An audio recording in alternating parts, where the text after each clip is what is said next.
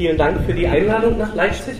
Ich habe sozusagen meinen Teil hier des Vortrages als Gentrification in Leipzig mit einem großen Fragezeichen versehen. Ähm, nicht, weil ich da selber große Skepsis habe, sondern weil ich mich ähm, die letzten 20 Jahre quasi daran gewöhnen musste, dass alle Leipziger, mit denen ich gesprochen habe, in Berlin diskutieren wir ja das Thema Gentrifizierung schon sozusagen im Prinzip seit Anfang, Mitte der 90er Jahre immer abgewunken haben. Also egal, ob das jetzt Fachkollegen waren, die hier im Raum sind oder ähm, Leute aus der Stadtverwaltung oder Stadtpolitik oder auch ähm, Bekannte aus, aus, aus den subkulturellen Zentren in Leipzig, die haben immer gesagt, ach, in Leipzig Gentrification, also das könnt ihr in Berlin diskutieren oder in Hamburg.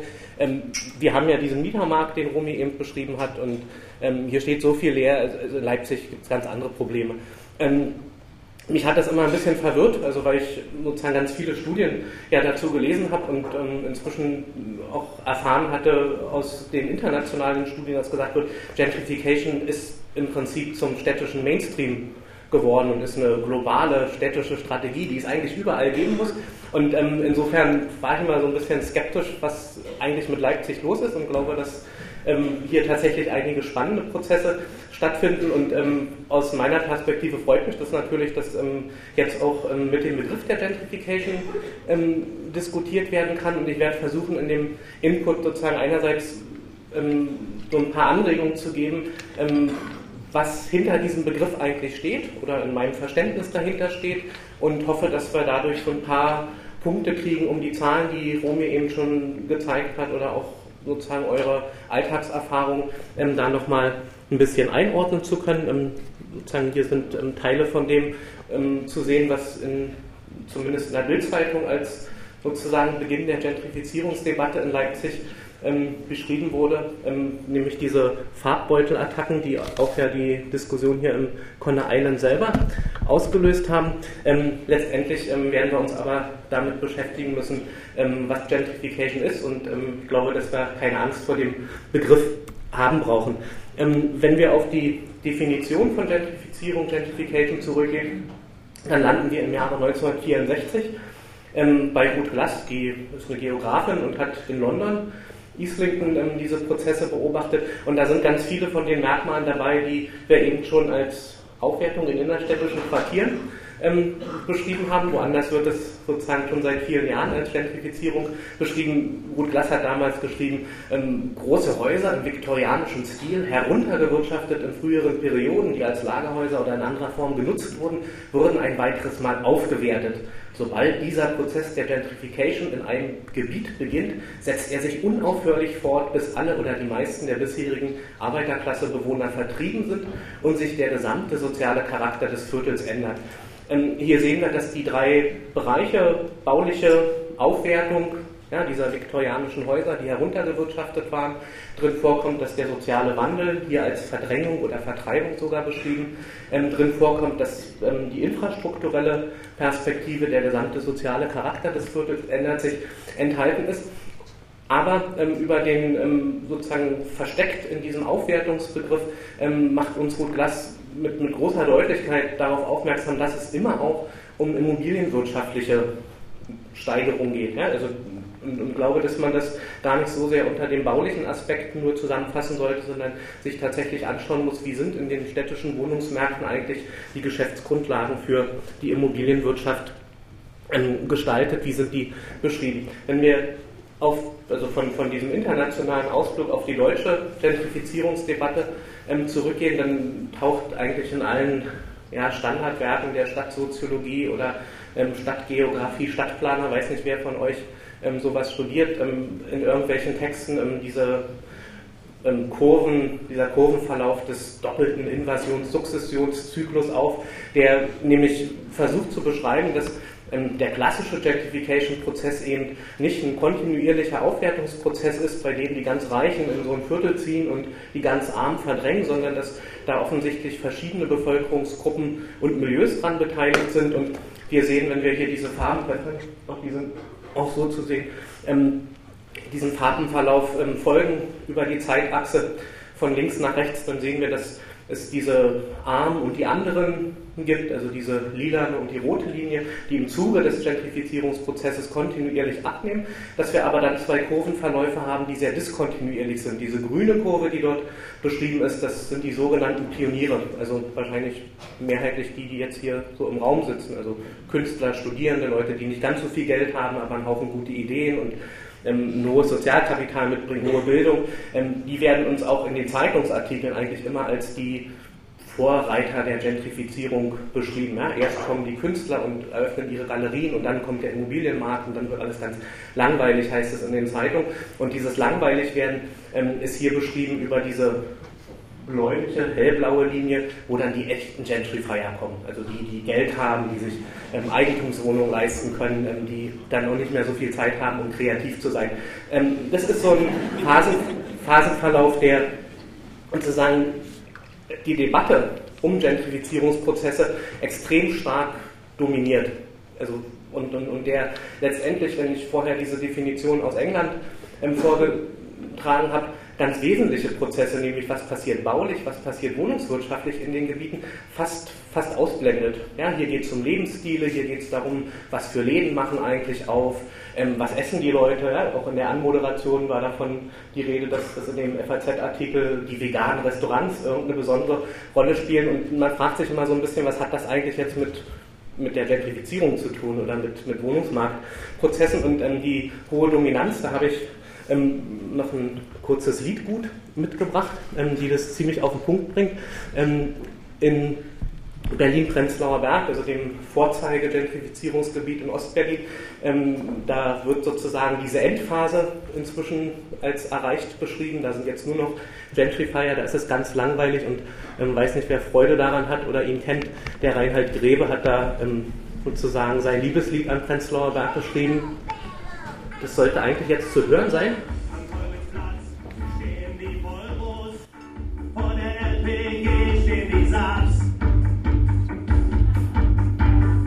Die Mieten hier sind bezahlbar, denn ich kann sie ja zahlen.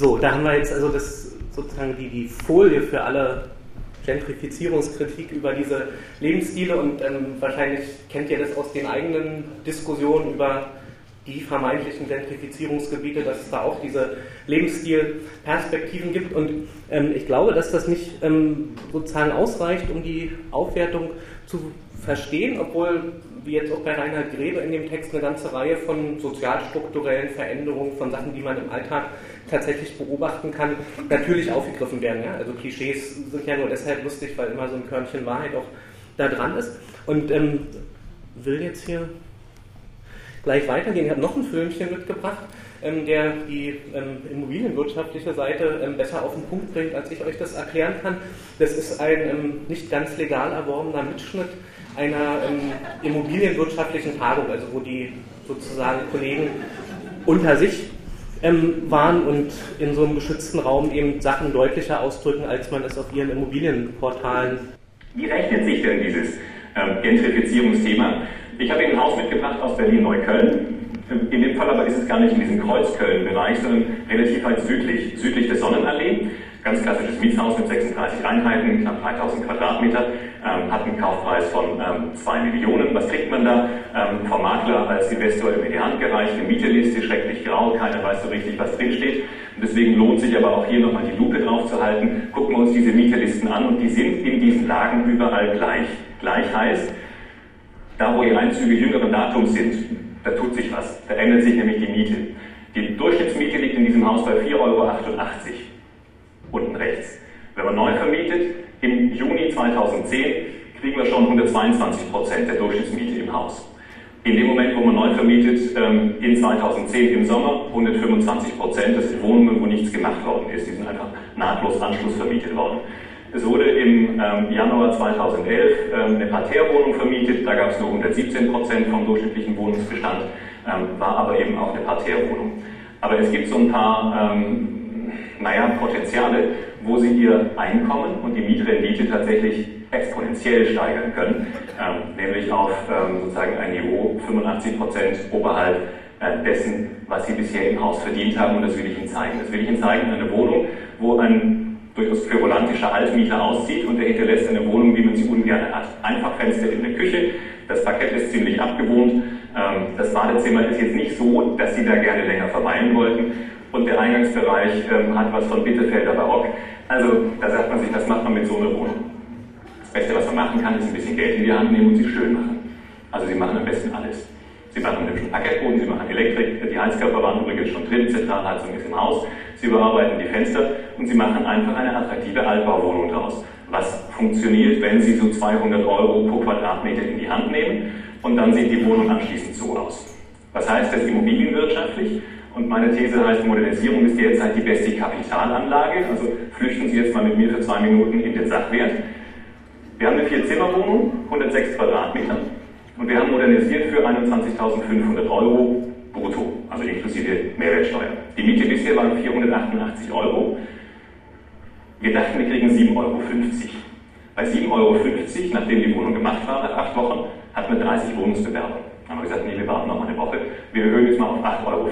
Mal gucken, wer kommt. Waren immer noch 15 Wohnungsbewerber da. Und wir haben jetzt ähm, das klassische Ehepaar mit Kind, also Double Income One Kid, und die zahlen 8,50 Euro.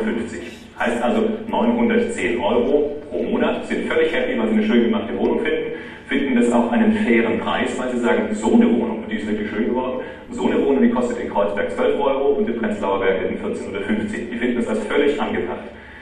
Das eingesetzte Eigenkapital also 21.500 Euro. Die Miete haben wir von 4,60 Euro auf 8,50 Euro erhöht. Also eine Steigerung um 85, 185 Prozent. Die Verzinsung auf das eingesetzte Eigenkapital liegt bei 23 Prozent. Ich kriege ja eine jährliche Mietsteigerung in dieser Einheit von knapp 5000 Euro. Eingesetzt habe ich brutto 21.500 Euro. Das ist eine Eigenkapitalverzinsung, die gibt es ja nicht mehr bei Bernie Madoff. Aber den findet man heute als Finanzvermittler wahrscheinlich eh nicht mehr auf dem Markt. Das ist jetzt kein unkoscheres Angebot, sondern das ist ein völlig normales immobilienwirtschaftliches Tun. Und wenn man heute sozusagen als Privater sich fragen würde, wie lege ich denn mein Geld am besten an, würde ich immer sagen, sanieren Sie doch eine Wohnung. Nur in diesen Lagen, wo Sie vom niedrigen Niveau kommen und ein wirklich schönes Anschlussniveau erreichen, nur da sind diese Eigenkapitalverzinsungen möglich. Und ich glaube, das ist wirklich das eigentliche Geschäftsmodell. Also warum ist Gentrifizierung ein solches immobilienwirtschaftliches Thema? Rechnen Sie das mal in Ihren Beständen nach. Ich bin mir ziemlich sicher, all diese Mieterlisten, die Sie kriegen, sehen genauso aus. Ähm, deswegen habe ich Ihnen einmal ein Praxisbeispiel mitgebracht. Keine Angst, es ist nur Gentrifizierung, Gentrifizierung, Gentrifizierung.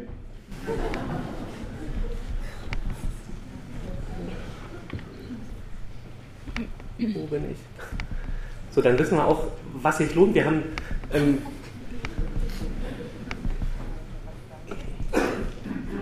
Nein. Doch. Wir haben jetzt hier ein paar wesentliche Bestandteile kennengelernt, also was aus so einer immobilienwirtschaftlichen Sicht Voraussetzungen für diese enormen Gewinne sind. Ähm, und das ist eben, so wie der Herr Schick vom IVD Immobilienverband da auch gesagt hat, ähm, eben keine Zauberei, sondern ganz normales immobilienwirtschaftliches Tun. Also der betrügt niemanden und der ähm, hat sich auch nicht sozusagen seinen Mietern gegenüber bösartig verhalten, ähm, so wie er das darstellt, ähm, sondern es gibt eine Voraussetzung für, für dieses Geschäft, was er da betreibt, das ist, dass der alte Mieter ausgezogen ist. Ja, also dieser durchaus querulantische Altmieter, der da ausgezogen ist, von dem er spricht. Das ist die Voraussetzung, dass, dass überhaupt ähm, darüber nachgedacht werden kann, lohnt sich hier diese Modernisierung, die Flucht in den Sachwert. Ein zweiter Aspekt, den er uns am Ende genannt hat, und ähm, weiß nicht, wer sich in den Berliner Stadtteilen auskennt, also der Süden von Neukölln, ähm, der hat, glaube ich, ein sozusagen noch unterdurchschnittlichere Werte als ähm, Konnewitz in Leipzig. Ähm, wir haben auch gehört, also die Ausgangswerte da unterscheiden sich auch gar nicht so groß von denen, ähm, die vorhin hier an der ähm, Wand zu sehen waren, also deutlich unter 5 Euro. Ähm, auch ein Gebiet, in dem es lange hieß, ähm, Gentrifizierung und Neukölln, also, das, also da, da, wurde noch, noch stärker abgewunken, als wenn wir sozusagen in Leipzig darüber gesprochen haben, also weil das so unvorstellbar war, dass das, also Neukölln war vor vier, fünf Jahren, 2006, war es noch so dieses ähm, Musterghetto, ja, dieses Vorzeigeghetto, was das deutsche Feuilleton ähm, durch die Debatten getrieben hat. Ähm, jetzt ist es offensichtlich ein lohnendes Geschäft ähm, für, für die Gentrifizierung. Ähm, und was auch auffällt, ist, dass ähm, sozusagen Neukölln ganz wesentliche Bestandteile, die wir vorher in Prenzlauer Berg bei Reinhard Grebe oder in den ähm, sozusagen Übersichten bei Romi kennengelernt haben, die finden da gar nicht statt. Also da gibt es gar keine veganen Restaurants in der Gegend, von der er spricht.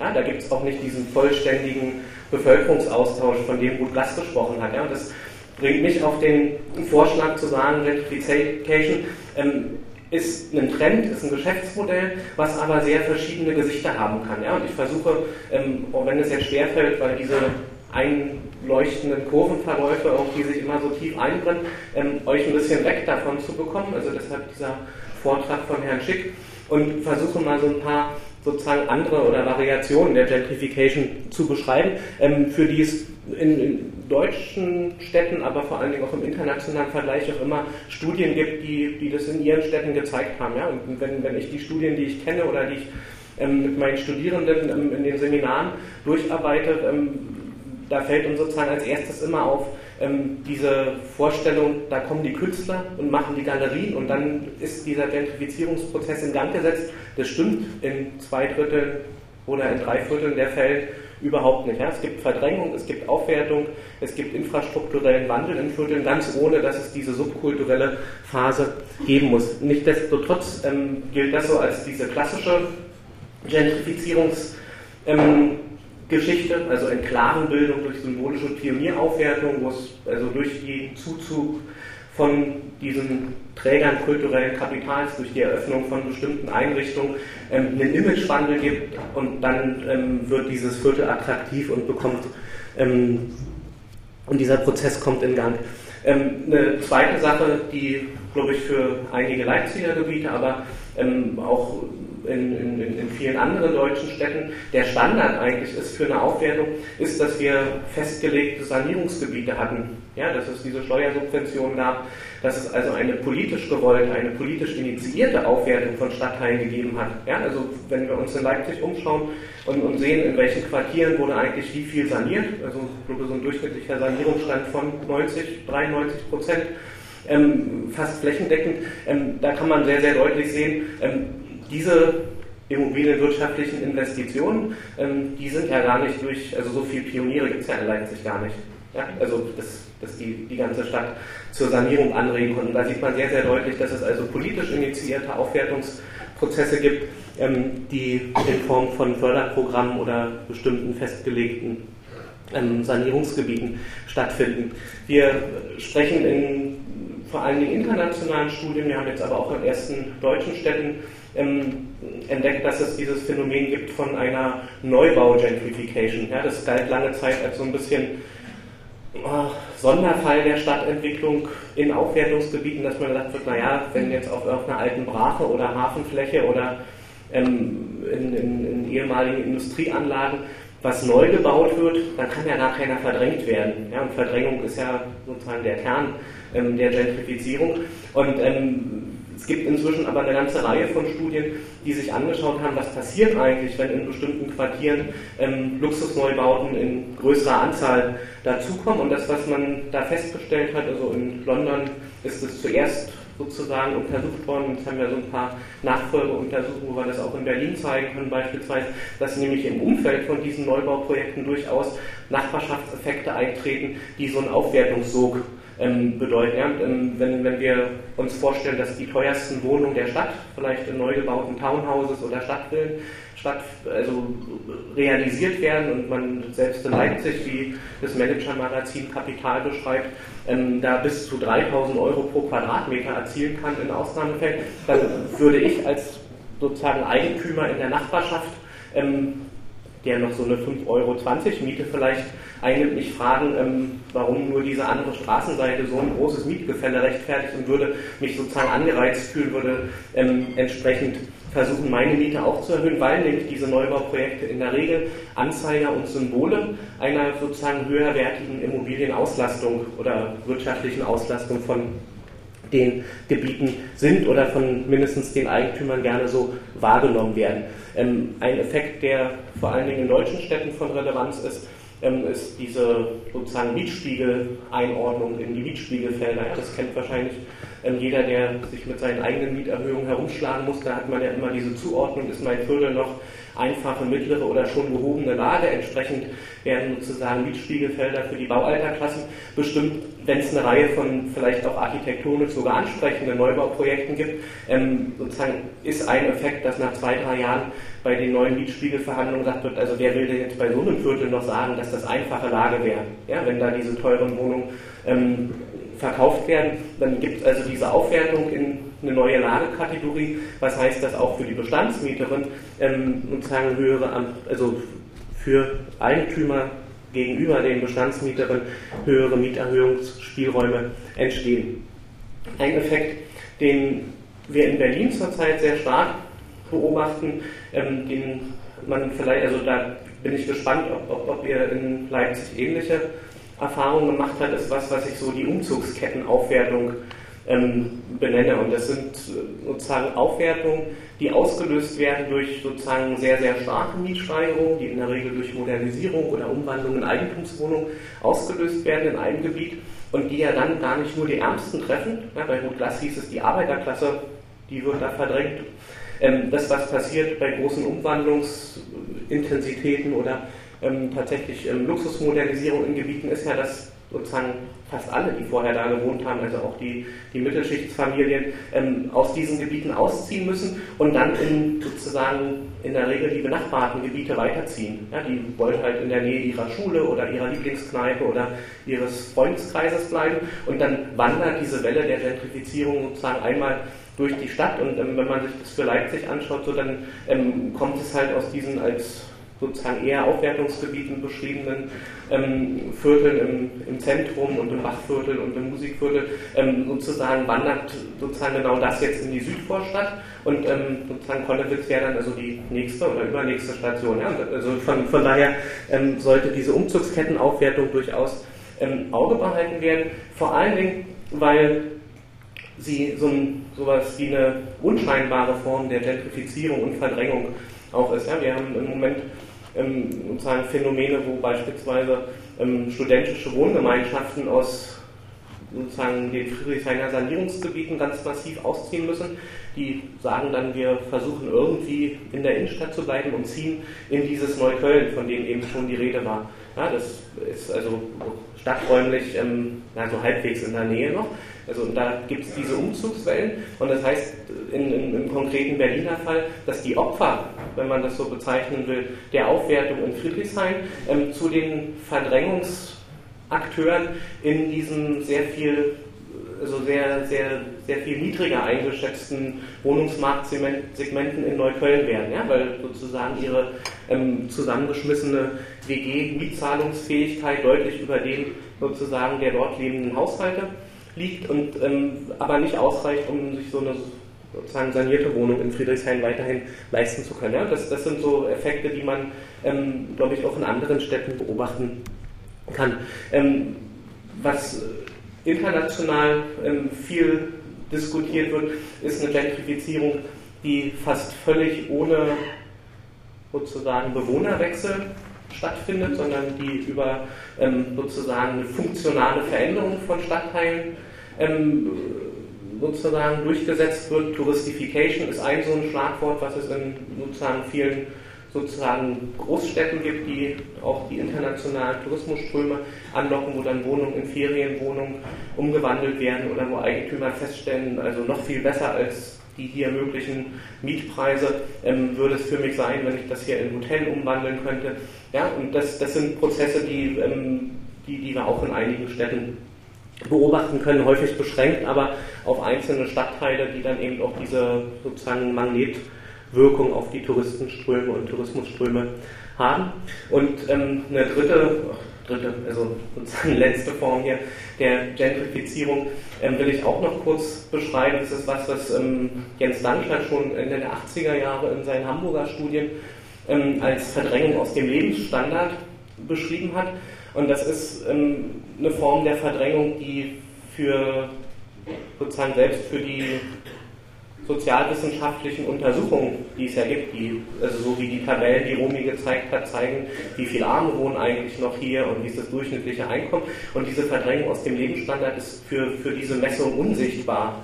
Ja, weil die nämlich bedeutet, dass man sagt, es gibt hier nach wie vor 20 Prozent Hartz-IV-Empfänger in dem Viertel und wir müssten jetzt eigentlich, und das meint diese Verdrängung aus dem Lebensstandard, mal schauen, wie die eigentlich in diesen Aufwertungsgebieten leben. Ja? Wie viel von ihrem wenigen Einkommen zahlen die an Miete, in welchen anderen Bereichen schränken sie sich ein. Ähm, es gibt in, in, in, einzelnen Aufwertungsgebieten in Berlin inzwischen Untersuchungen, wo wir festgestellt haben, ähm, dass bei türkischen Familien die, also der Wohnflächenverbrauch drastisch zurückgeht in den letzten fünf Jahren. Ja? Denen ist es so viel wert, in ihren Kreuzberger und Neuköllner Nachbarschaften weiter zu wohnen, dass sie die steigenden Mietpreise damit kompensieren, dass Kinder zusammenziehen und dafür noch ein Onkel mit in die Familie aufgenommen wird. Ja? Und, und das ist eine ganz deutliche Einschränkung ähm, in dem bisherigen Lebensstandard, ist also eine sozusagen sozial negative Auswirkung ähm, der, der Aufwertungsprozesse und, und würde aber in, in, in, den klassischen Statistiken, die wir zur Verfügung haben, ähm, würden wir uns ruhig zurücklegen können und können sagen können, also der Anteil von armen türkischen Familien in Kreuzberg, der ist seit 20 Jahren total stabil. Ja? Und, und also das wäre sozusagen auch noch so ein Hinweis, der jetzt sicher also nicht, nicht in so einer Veranstaltung zu klären sondern da muss man sich wahrscheinlich mit Betroffenen selber ähm, ins Benehmen setzen oder über Arbeitslosenverbände etc. Ähm, tatsächlich herauskriegen, wie es ist. Ähm, also Gentrification wird hier zum Mainstream mit ganz verschiedenen ähm, Variationen. Ein zentraler Punkt scheint mir zu sein, dass alle diese Gentrifizierungsvarianten ähm, mit Verdrängung zu tun haben. Verdrängung ist dabei das Wesen und kein ungewollter Nebeneffekt der Gentrifizierung. Ähm, das dann von Peter Marcuse, habe das früher irgendwie in meinen Hausarbeiten und, und, Texten immer aufgeschrieben, weil ich dachte, das klingt total klasse, also knackig so. Verdrängen ist das Wesen der Gentrifizierung.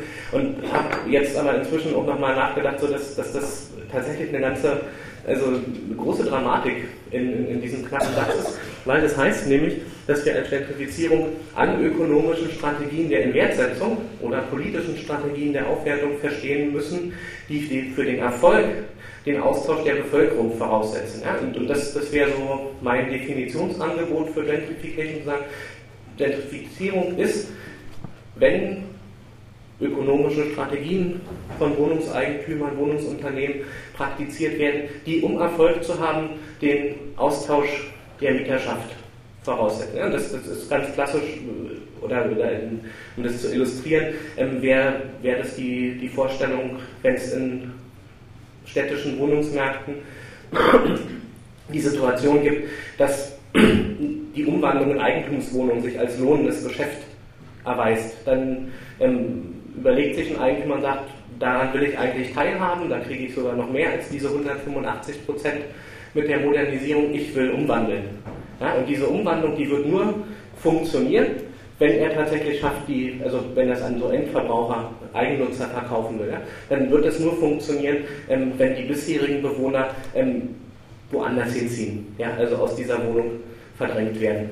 Ähm, und äh, in, in, in Abstufungen gibt es das natürlich in vielerlei anderer Hinsicht, ähm, wie beschrieben, dass bestimmte Modernisierungsstrategien sich in leerstehenden Wohnungen einfach günstiger ähm, realisieren lassen, als wenn du da quengelnde Mieter dabei hast, die womöglich noch zum Mietrechtsanwalt gehen und ähm, sich da um die Modernisierungsumlage drücken wollen aus, aus, aus Vermieterperspektive. Das heißt, also, es gibt eine ganze Reihe von wohnungswirtschaftlichen Aktivitäten, die letztendlich eben nicht nur als Effekt, sondern als Voraussetzung haben, dass die bisherigen Bewohner und Nutzer ähm, verdrängt werden. Was ist Verdrängung? Da will ich auch noch kurz ähm, vier Varianten ansprechen, ähm, weil dieser Verdrängungsbegriff, ja, also ich habe den jetzt ja relativ unbedarft ähm, benutzt, ähm, tatsächlich ähm, nicht so eindeutig ist, wie er scheint. Und ähm, habe hier von Peter Marcuse, der in New York die Gentrifizierungsprozesse beobachtet hat, ähm, so eine Typologie mit aufgenommen. Der sagt, zum einen gibt es sowas wie eine physische Verdrängung. Ja, das ist eine Verdrängung, wo der Eigentümer quasi mit physischer Gewalt versucht, die Mieter aus den Wohnungen zu ekeln. Ähm, das gab es in Leipzig wie in anderen Städten auch.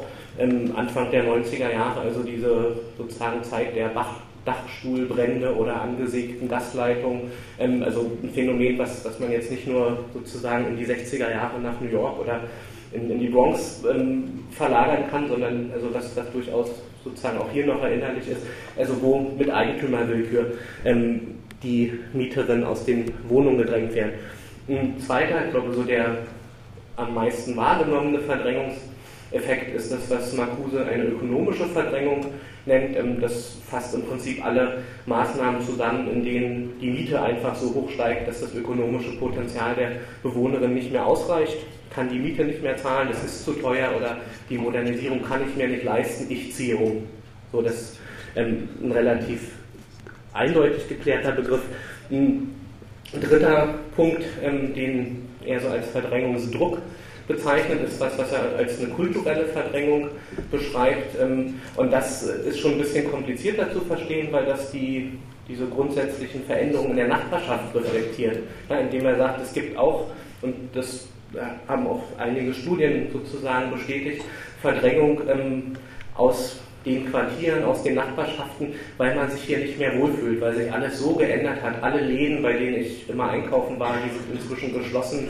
Alles, was mir hier an der Nachbarschaft gefallen hat, ist gar nicht mehr da. Ich weiß gar nicht, warum ich hier noch wohne. Ja, wir ähm, haben, wenn wir an, an diese ähm, an den Kurvenverlauf, den ihr alle vergessen sollt, nochmal kurz zurückdenken, ähm, dann findet diese kulturelle Verdrängung im Prinzip in, in allen möglichen Phasen von solchen Identifizierungs- Prozessen statt. Ja, wir haben Anfang der 90er ähm, in Prenzlauer Berg ähm, alte Frauen befragt, ähm, die ausgezogen sind und die haben gesagt, ah, also diese ganzen, ich habe gar nichts gegen Gesetze, aber also den Krach, den die immer machen und wie es hier aussieht, also da, da ziehe ich jetzt lieber woanders hin. Ja, also das, das ist sowas, was man als eine kulturelle Verdrängung beschreiben kann. Auf der anderen Seite haben wir jetzt im Moment die Situation, dass ähm, eine ganze Reihe von sozusagen klassischen Standorten der Berliner Clubkultur aus Mitte und Prenzlauer Berg ausziehen. Ähm, einerseits, weil die neuen Nachbarn, die in der Regel dann in Eigentumswohnungen auch noch wohnen, ähm, ständig bei der Polizei anrufen und sagen, also der Club auf meinem Hof, ähm, der ist ja so laut, das habe ich gar nicht gewusst, als ich mir die Wohnung gekauft habe.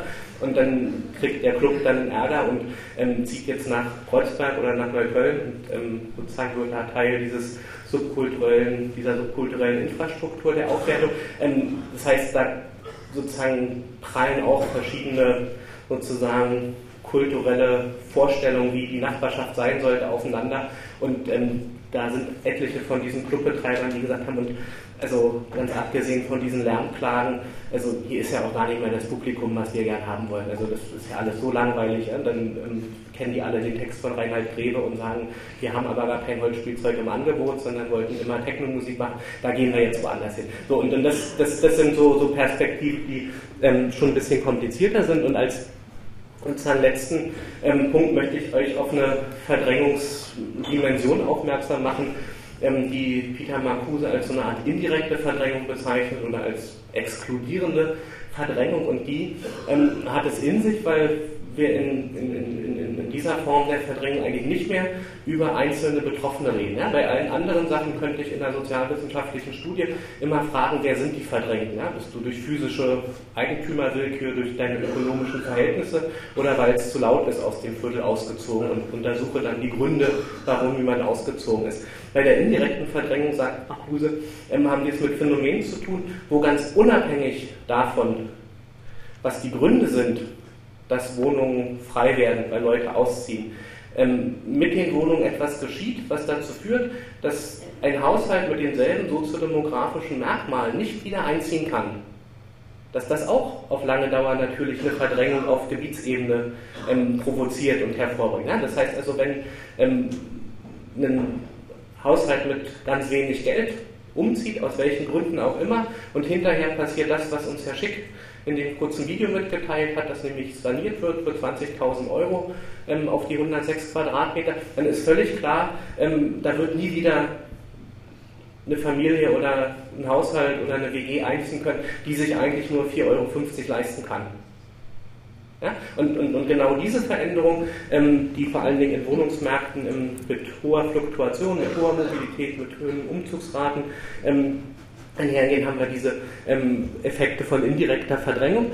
Ähm, die ausführliche Verdrängungstypologie ist aus meiner Perspektive, da greife ich schon jetzt so ein bisschen der, sozusagen den dritten Block vor, also müssen wir uns vormerken, dass wir darüber diskutieren müssen. Die ist unter anderem deshalb so wichtig, weil ähm, die einzelnen Verdrängungstypen ganz unterschiedliche Reaktionen natürlich sozusagen ähm, erfordern. Ja? Also wenn, wenn ich merke, wir haben in der Stadt die Situation, dass wir über Eigentümer, Willkür und physische Verdrängung vor allen Dingen aus unseren Wohnungen fliegen. Ja, dann, ähm, weiß ich nicht, dann muss ich einen guten Mietrechtsanwalt haben, dann brauche ich vielleicht ein paar Freunde, die dem Eigentümer mal auf die Finger klopfen oder ähm, ich muss mir eine neue Stahltür einbauen oder was auch immer. Also das heißt, da brauche ich andere ähm, sozusagen Reaktionen, als wenn ich feststelle, das, was bei uns stattfindet, ist eigentlich diese indirekte Verdrängung. Also wir sind schon immer weg, die Wohnungen sind ja alle leer, wenn sie dann teuer werden. Ja, was mache ich denn da? Das heißt, da muss ich eigentlich fordern, wir brauchen eine andere Wohnungspolitik, wir brauchen sozusagen strikte Regeln für Belegungsbindung oder irgendetwas. Das heißt, wir, wir würden sozusagen nach wohnungspolitischen Instrumenten suchen müssen. Und aus der Perspektive finde ich es relativ sinnvoll, dass man versucht, in den einzelnen Städten und auch in den einzelnen Stadtteilen zu gucken, ähm, welche Form der Verdrängung, also über welche Form der Verdrängung reden wir eigentlich. Ja? Weil, weil davon abhängig ist, was ich mache. Und ähm, sozusagen ähm, schwarze Farbe an ähm, neuen Geschäften ähm, macht in der Logik eigentlich nur Sinn, wenn wir feststellen, wir haben es hier mit einer wirklich deutlichen kulturellen Verdrängung zu tun. Ja, also die Leute ziehen massenweise aus, weil es jetzt diese veganen Restaurants an der Ecke gibt. Aber so. Ist, ist schon jemand aus seiner Wohnung ausgezogen, weil es ein veganes Restaurant ist? Okay, ähm, dann habe ich hier Herr Schick würde sagen, ich habe euch was mitgebracht. Ähm, eine Karte von Leipzig. Ähm, die ist aus dem sozusagen bereits kurz ähm, angesprochenen ähm, Manager-Magazin Kapital. Die haben so einen Immobilienkompass. Ja, und da ähm, sind sozusagen Daten von, von Sommer letzten Jahres. Da wird ähm, dargestellt, wo sich das Investment in Leipzig tatsächlich lohnt. Also wir sehen hier sozusagen vor allen Dingen Innenstadtgebiete und ich lese euch mal einen kurzen Abschnitt Zusammenfassung aus, aus diesem Immobilienkompass für Leipzig vor. Da heißt es in der Überschrift schon, kommt die, Leipzig hat nämlich ein Luxusproblem, Preise steigen in allen Lagen, preiswerte Altbauten finden sich in Leipzig nicht mehr.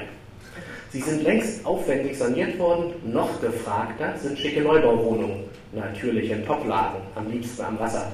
Nur, es gibt nicht genug. Die Wirtschaft der Messestadt boomt, die Zuwanderung ist ungebrochen hoch, beides zusammen hat den Immobilienmarkt im vergangenen Jahr weiter angeheizt. Soweit die Kurzfassung. Dann erfolgt ein relativ ausführlicher Ritt durch diese einzelnen dunkelrot markierten Stadtteile, in denen es sich lohnt und ähm, wie das so für Immobilienbewerbungen notwendig ist, haben die einzelnen Quartiere bestimmte Schlagworte. Wir haben das Musikviertel, das ist edel und teuer. Das Zentrum ist der Managerkiez von Leipzig, das Bachviertel, da gibt es die meisten Luxusneubauprojekte. Das Waldstraßenviertel, große Nachfrage nach Eigentumswohnungen. Also so werden im Prinzip die einzelnen Quartiere durchgegangen. Und ähm, Leipzig kommt insgesamt zu vier sozusagen Investitionspunkten von fünf, ist also wird, wird beschrieben als sozusagen eine der günstigsten oder ertragreichsten ähm, Investmentlagen ähm, in, in, Ostdeutschland. Und ähm, in den jetzt eben genannten Vierteln ähm, wird auch gesagt, dass die ähm, also da, da sind sozusagen beste Investitionsaussichten ähm, mit Mieten bis, bis hin zu 10 Euro, zu 12 Euro im Bach und im Musikviertel sozusagen aus also soweit sozusagen die ähm, Kapitalanalysten, die da ähm, ihr Urteil abgeben. Ähm, interessant ist, dass ähm, achso, die, Süd, die Südvorstadt, ähm, die, die kriegt auch einen, extra Abschnitt, da heißt es, hatte die Südvorstadt bisher auch Wohnlagen für kleine Budgets, bietet sie heute fast ausschließlich gute bis sehr guten Wohnwert. Das Viertel profitiert von seinem Szenecharakter. Selbst an ehemals verpönten Hauptstraßen wie der Kalibknechtstraße ist die Nachfrage so hoch, dass das Angebot kaum ausreicht. Die Mieten reichen von 8,50 Euro bis 9 Euro. Gemeint sind damit immer die Angebotsmieten in diesen sanierten Wohnungen. Hochwertig sanierte Gründerzeitwohnungen kosten bis zu 2600 Euro pro Quadratmeter. Also so äh, sozusagen wird, wird da diese Aufwertungswelle aus immobilienwirtschaftlicher Perspektive gelesen. Was mir aufgefallen ist bei der Beschreibung, ähm, dieser Viertel, dass Konnewitz ähm, da noch unauffälliger behandelt wird als in Romis Tabelle, also das mittlere Wohnlage. Da wird sogar so ein bisschen gewarnt, weil gesagt wird, also diese Preissteigerung die nächsten Jahre, die halten auch die nächsten Monate, verspricht das Kapital, ähm, die ähm, beschränken sich auf diese Top-Lagen. In den anderen Lagen, da kann es sogar tendenziell zu ähm, Mietstagnation kommen.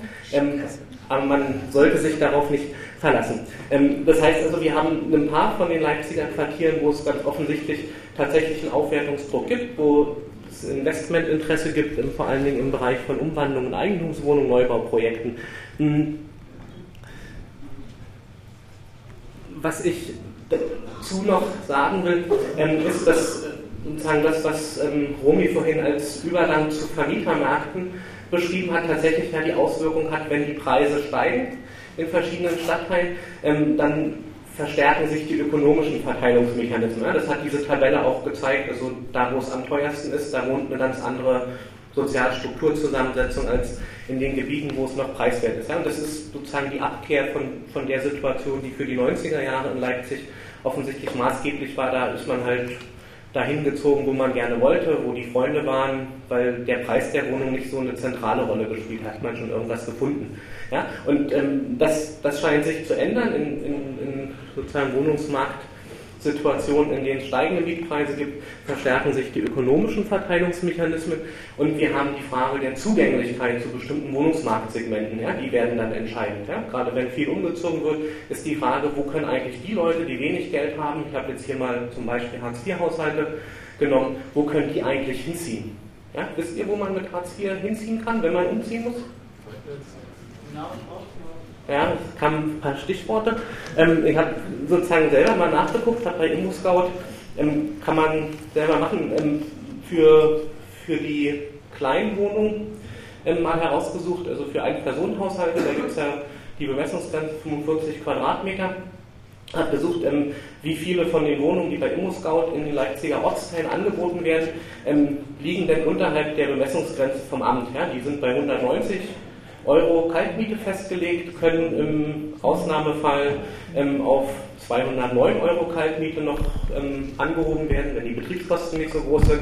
Und ähm, Ergebnis dieser Auswertung war, dass es stadtweit von 771 Wohnungsangeboten genau 222 angemessene Wohnungen gab, also die unterhalb dieser Bemessungsgrenzen liegen. Das sind 29 Prozent, das liegt in Leipzig über dem Anteil von sozusagen Hartz-IV-Haushalten an der Gesamtbevölkerung könnte man sagen, insgesamt Versorgungslage gar nicht so schlecht.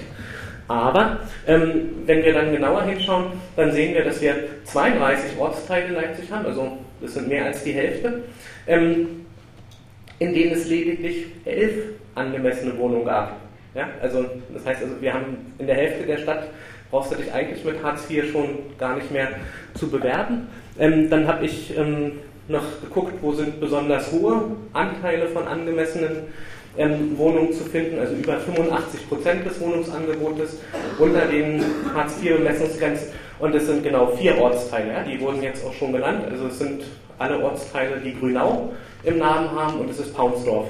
Ja, also die liegen sozusagen deutlich über dem Durchschnitt. Und ähm, das heißt, wir haben hier tatsächlich eine tendenzielle Schließung, gerade wenn wir diese ähm, sozusagen indirekten Verdrängungsprozesse zur Grundlage nehmen und gucken, wo, also wenn die Regelungen so bleiben und die Mietentwicklung so bleibt, wie sie ist, wie entwickelt sich dann die Stadt, ähm, dann können wir davon sprechen, dass wir eine Herausbildung von Hartz-IV-freien Zonen haben. Ich habe sozusagen alle gelben Felder mal markiert, die deutlich unterdurchschnittlich sind. Da gibt es sozusagen angemessene Wohnungen unter, also in dem Immobilien-Scout Angebot unter 10% und habe rot eingefärbt alle, die über 60 und dunkelrot alle, die über 85% Hartz-IV-Wohnungen an den Wohnungsangeboten dort haben. Und wir sehen dann, die konzentrieren sich tatsächlich in ganz wenigen Gebieten, während so ein großer gelber Streifen ähm, im Prinzip ähm, schon die Zonen markiert, in denen sozusagen nur diese, also insgesamt in, in diesen dunkler gefärbten gelben Streifen gibt es elf angemessene Wohnungen für Ein-Personen-Haushalte ja, von bestimmt 350 Angeboten in diesem Bereich. Auffällig ist hier auch, das sind die grau gefärbten Gebiete, also wo auch Konnewitz dazugehört, ähm, dass es sozusagen vier Gebiete gibt, die tatsächlich ungefähr diesen Durchschnitt von sozusagen ein Drittel oder 30 Prozent ähm, Hartz IV angeboten haben. Allerdings Einschränkungen in Konnewitz ähm, für diese kleinen Wohnungen, nach denen ich gesucht habe, ich habe mich sozusagen in die Rolle des einzelnen Hartz IV-Empfängers begeben, gibt es sowieso nur elf Wohnungen ja, und ähm, drei davon sind unterhalb der Bemessungsgrenze, deshalb ähm, steht hier sozusagen in der Berechnung, also Konnewitz so im Mittelfeld, aber ähm, letztendlich verbergen sich dahinter auch nur drei Wohnungen. Ja? Während wir in den Stadtteilen von Grünau sozusagen 40, 50 Wohnungen ähm, für, für Hartz-IV-Empfänger im Angebot haben. Und das, glaube ich, ist eine ähm, Diskussion, die relativ deutlich zeigt, dass ähm, eine Verdrängungs- Debatte. Ja? Vielleicht nicht in dem Sinne, dass man durch die lauten Kneipen oder durch Eigentümerwillkür